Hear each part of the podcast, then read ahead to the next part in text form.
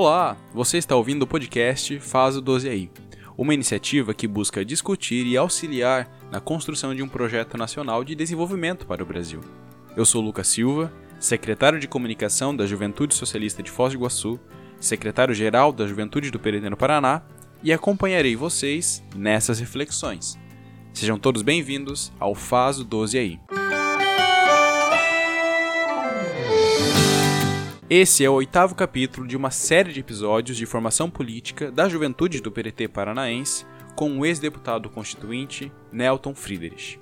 Falamos aqui sobre a história do Brasil e nosso trabalhismo. Se você ainda não ouviu os episódios anteriores, aconselho fortemente que escute a partir de A História do Brasil e Nosso Trabalhismo, Introdução, o podcast de número 3. No último episódio, discutimos a influência dos Estados Unidos nas nações da América do Sul e a chamada Doutrina Monroe. Se você ainda não ouviu, corre lá. Aqui desvendaremos com mais profundidade essas influências dos Estados Unidos.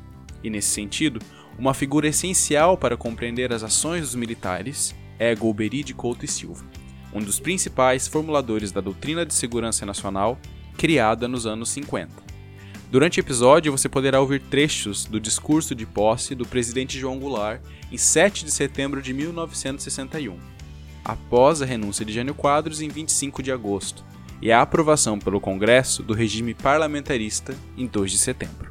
Sem mais delongas, comecemos o episódio Inimigo do Trabalhismo, Goberi do Couto e Silva.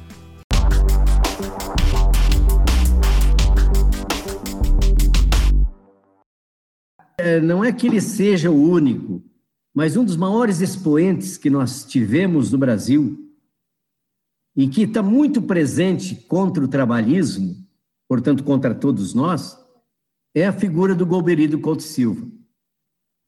Quando eu fui ler a doutrina de segurança nacional, enfim, a obra dele, é, me foi muito salutar a gente compreender Chile e compreender Brasil. Sabe que um dos maiores mestres que teve a escola a Escola Superior de Guerra de, do Chile, Pinochet, era o general Pinochet. Outro grande mestre da Escola Superior de Guerra nesse aspecto, o Golberito Couto Silva. Então é uma coisa um pouco interessante como é que isso se dá, portanto, no continente latino-americano.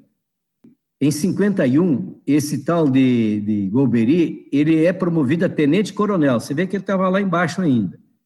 Em 72, ele já passou a ser adjunto do Departamento de Estudos da Escola Superior de Guerra. Eu estou falando o Getúlio já está no segundo ano do mandato com a vitória de 50. Aí você tem uma escola superior de guerra, subordinada ao Estado-Maior das Forças Armadas, criada essa escola em 48.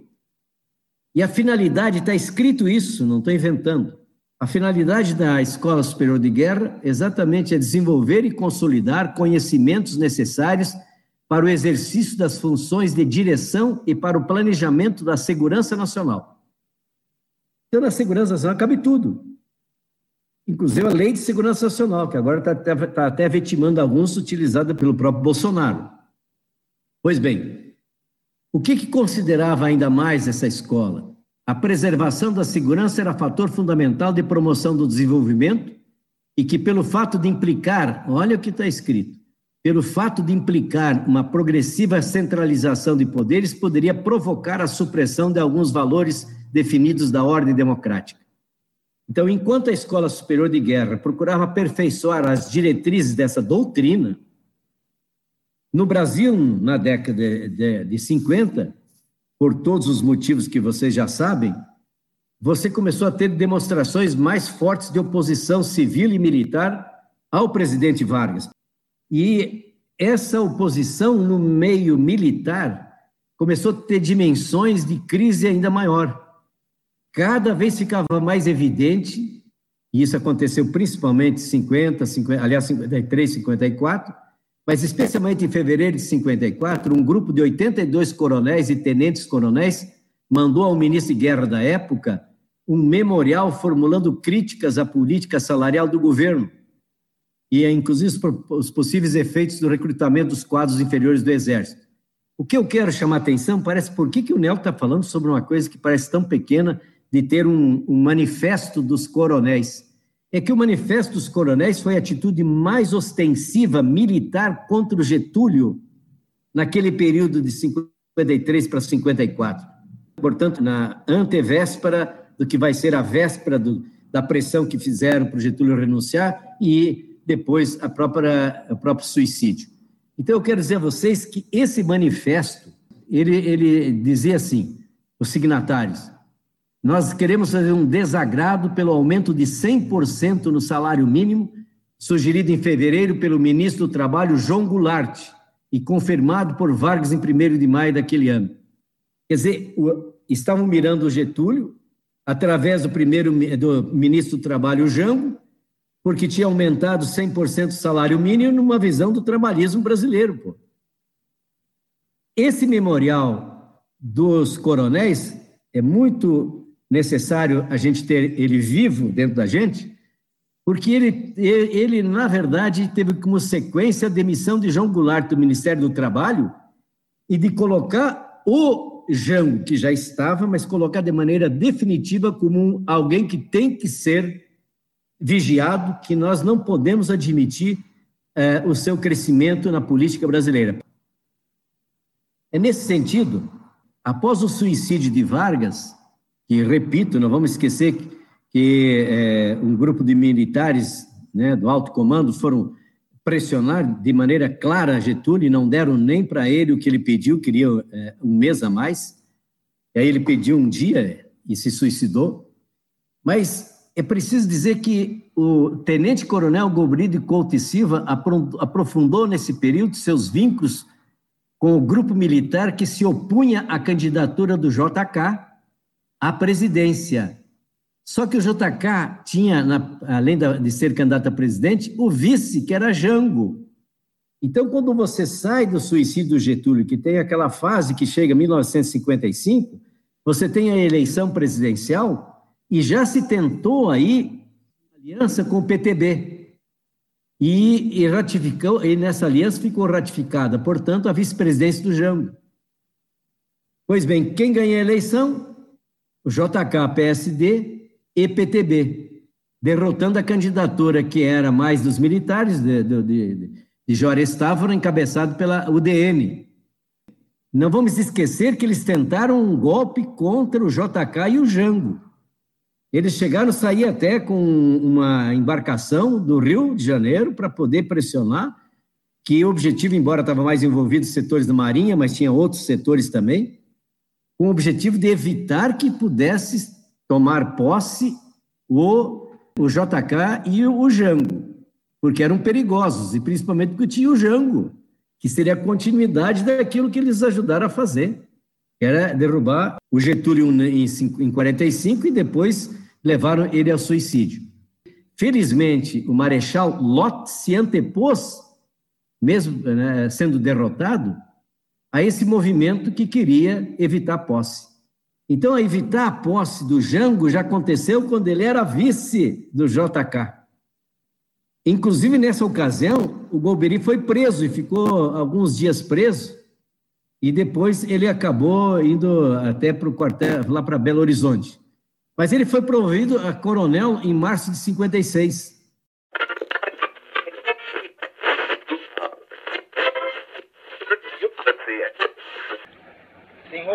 Presidente do Congresso Nacional, senhor chefes de missões diplomáticas acreditadas junto ao governo brasileiro, senhor presidente do Supremo Tribunal Federal, eminentes autoridades civis, militares e eclesiásticas, senhores congressistas brasileiros, assumo a presidência da República consciente dos graves deveres que me incumbem perante a nação. A minha investidura, embora sob a égide de um novo sistema, consagra respeitoso acatamento à ordem constitucional.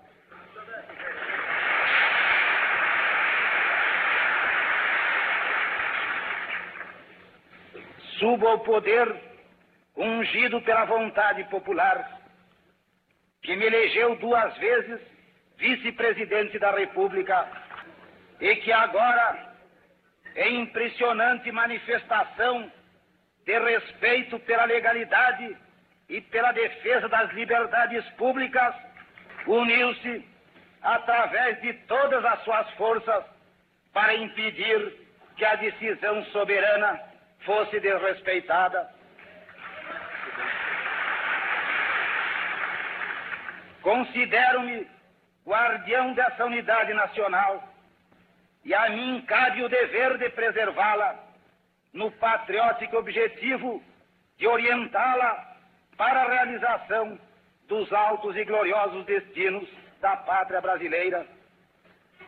Não há razão para ser pessimista diante de um povo que soube impor a sua vontade, vencendo.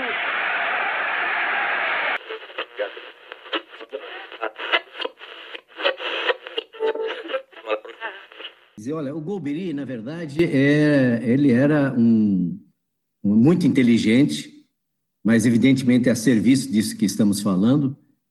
E, tanto é que vocês vão ver aqui na sequência, ele vai acabar sendo é, depois o chefe do Serviço Nacional de Informação, que era o, o grande provocador de, de, de dados, etc., para fazer a cassação.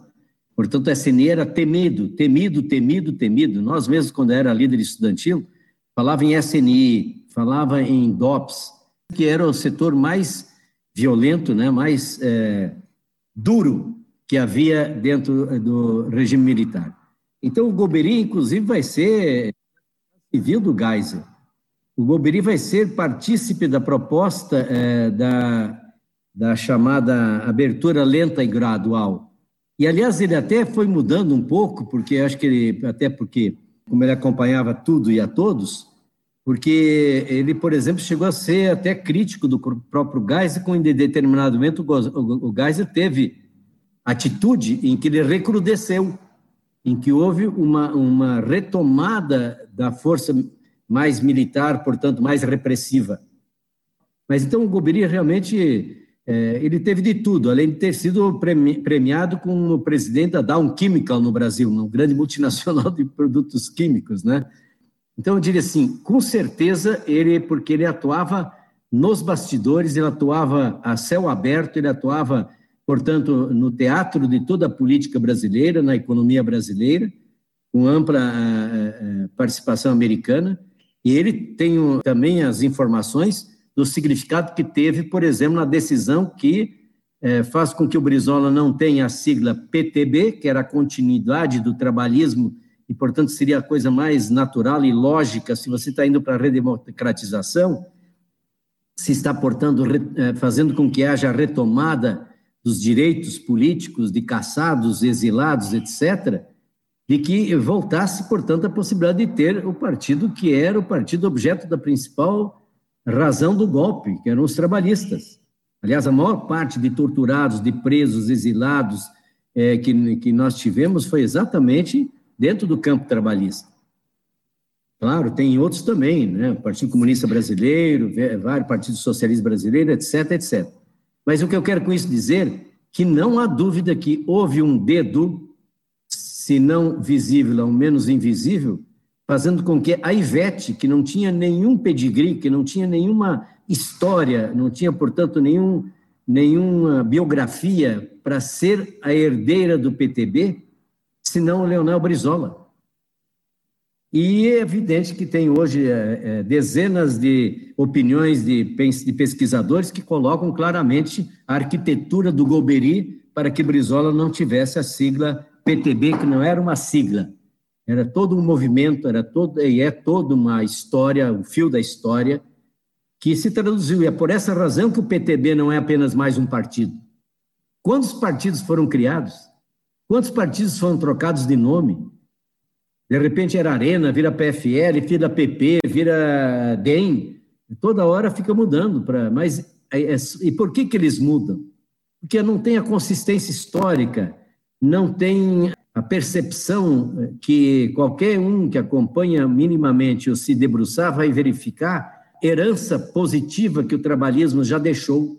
Portanto, ele tem uma, uma presença como se fosse assim recomendações da prática do trabalhismo brasileiro. Então, eu quero deixar aqui para vocês agora ainda mais, mais alguma coisinha do Golbery, porque não volto, quero eh, repetir para vocês. Nós estamos fazendo uma reflexão aqui. E a gente precisa entender melhor como é que, como é que na verdade, essas figuras elas são importantes pelo que elas significam, não pela pessoa física ou pelo, pela presença dele no governo, fora do governo. O que, que elas, na verdade, incorporam então, eu estou chegando agora mais próximo de compreender 64, aliás, é, é, 61, porque como o Golbery é, cada vez mais foi se firmando e, portanto, se ligando profundamente a um grupo militar anti-Lott, Marechal Lott, o Golbery fortaleceu as suas afinidades na área política com aquele setor que acabou sendo o que mais é, possibilitou a vitória do, do, do, do Jânio Quadros. Então, se eu falei do Golbery lá como manifestos coronéis, aí a tentativa de golpe contra a posse de JK e Jango, é, depois outras atitudes que tiveram, ele continuou sendo um, um artífice dessa postura, dessa política, e por isso ele se colocou exatamente a favor do Jango, porque era um grupo que tinha. Mesmo eles tendo que engolir como engoliram o Jango, não porque o Jango era da chapa, é que na época a eleição do vice era separada. E o Jango teve um, um balaio de votos, foi um show de bola a votação no Jango. E o Jango teve que conviver com o Jango, porque as urnas colocaram o Jango uma estupenda votação como vice apesar do, do Golbery e todo o seu grupo. Mas um mês depois, olha como são as coisas, um mês depois que o Jânio assumiu, ele já coloca uma função para o coronel Golbery, já é coronel, para chefiar o gabinete da Secretaria-Geral do Conselho de Segurança Nacional. Então, ele já coloca o Golbery numa função estratégica na República. E se torna, para o Jânio, um elemento de confiança pessoal do novo presidente inclusive diariamente passando informações de caráter sigiloso. E quando cai o Jânio, como o Jango estava, era com o Jânio e com aquele grupo militar, mas ao mesmo tempo já vinculado a empresários e a interesses americanos, etc., etc., a renúncia de Jânio fez com que, por exemplo, nós tivéssemos, por razão constitucional, na presidência da Câmara Federal o deputado eh, Ranieri Mazzilli. Por quê? Porque o Jango estava em, em, missão oficial, principalmente estava né, no Extremo Oriente, China, etc., e leste europeu. Então veja como são as coisas, de como é que essas figuras vão se colocando, mas o mais importante, eu volto a dizer, o que, que elas representam, que interesses elas, na verdade, comungam e, e defendem.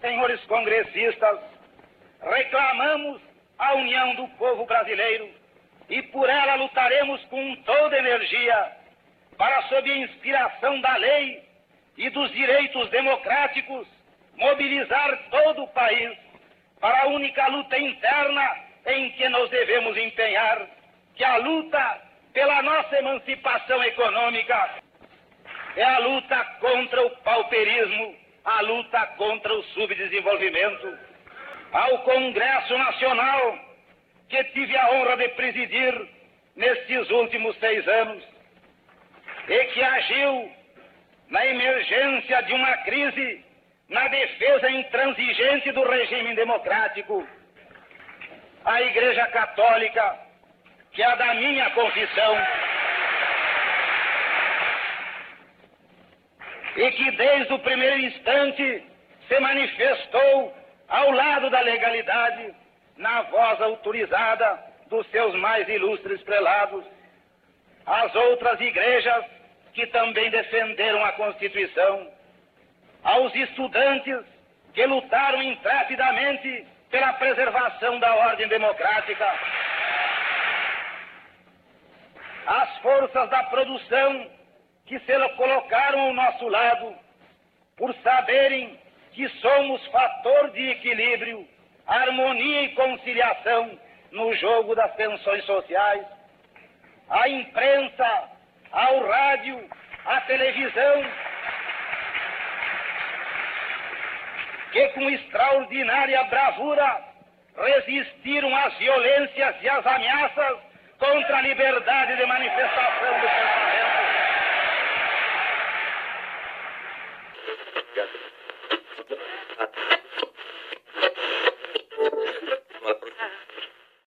E aí, claro, o que, que acontece?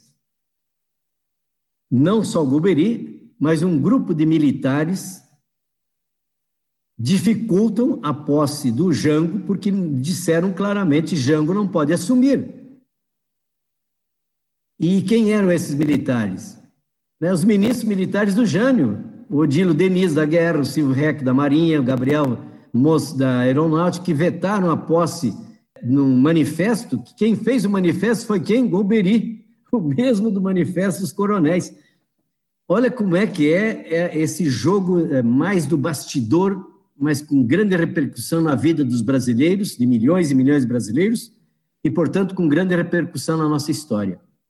Ele vai ser, portanto, o redator né, dos porquês que os militares não queriam a posse do Jango em função da renúncia do Jânio.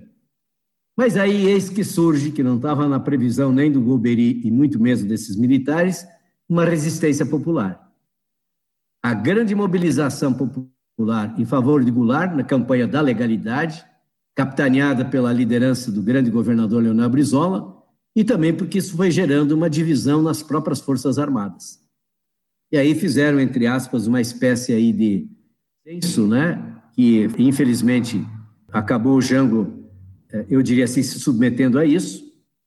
Brizola era contra, que foi exatamente instituir de maneira tão assim é, superficial o regime parlamentarista de governo.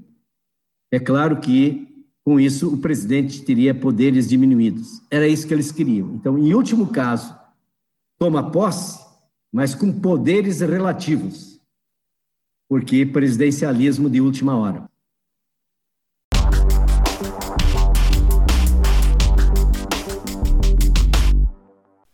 Você acabou de ouvir o podcast Faz o 12i, uma iniciativa que busca discutir a construção de um projeto nacional de desenvolvimento para o Brasil. No próximo episódio, vamos conversar a respeito de duas instituições que atuaram em favor de golpistas no Brasil: o Instituto de Pesquisa Econômica e Social e o Instituto Brasileiro de Ação Democrática. Obrigado por ter escutado até aqui. Siga o Faz o 12 aí em sua plataforma preferida de podcasts e fique atento aos novos episódios no Spotify, Google Podcast, Pocket Casts, Breaker Social Podcasts, Anchor e YouTube. Eu sou Lucas Silva e faço a edição e produção deste conteúdo. Lembre-se, para a construção de um novo projeto nacional, precisamos de todo o Brasil. Por isso, compartilhe esse podcast com seus colegas militantes, curiosos da história brasileira e empolgados com a ideia de um novo futuro para nosso país. Um futuro com consciência do nosso passado. Fiquem bem e até mais.